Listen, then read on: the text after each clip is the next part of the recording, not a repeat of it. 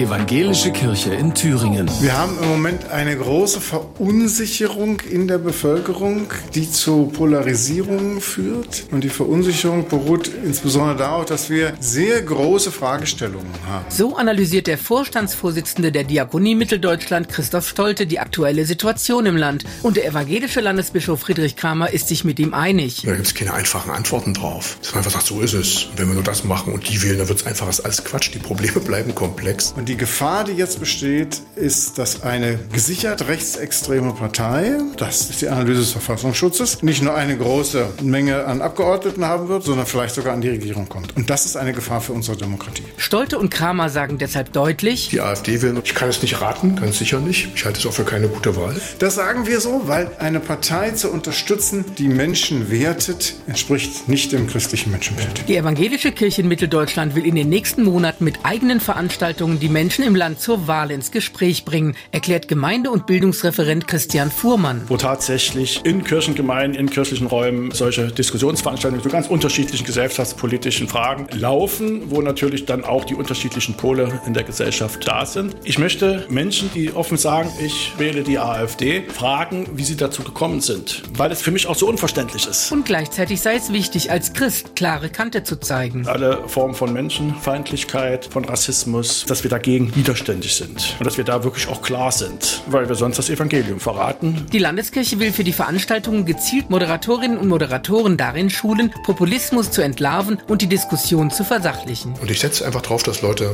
auch Vernunft haben. Deswegen brauchst du ein nüchternes Nachdenken. Wir haben eigentlich an vielen Stellen auch eine gute gesellschaftliche Situation. Und dann kommt oft, ja, mir geht's gut, aber. Und da brauchen wir, glaube ich, auch ein Stück mehr Gelassenheit.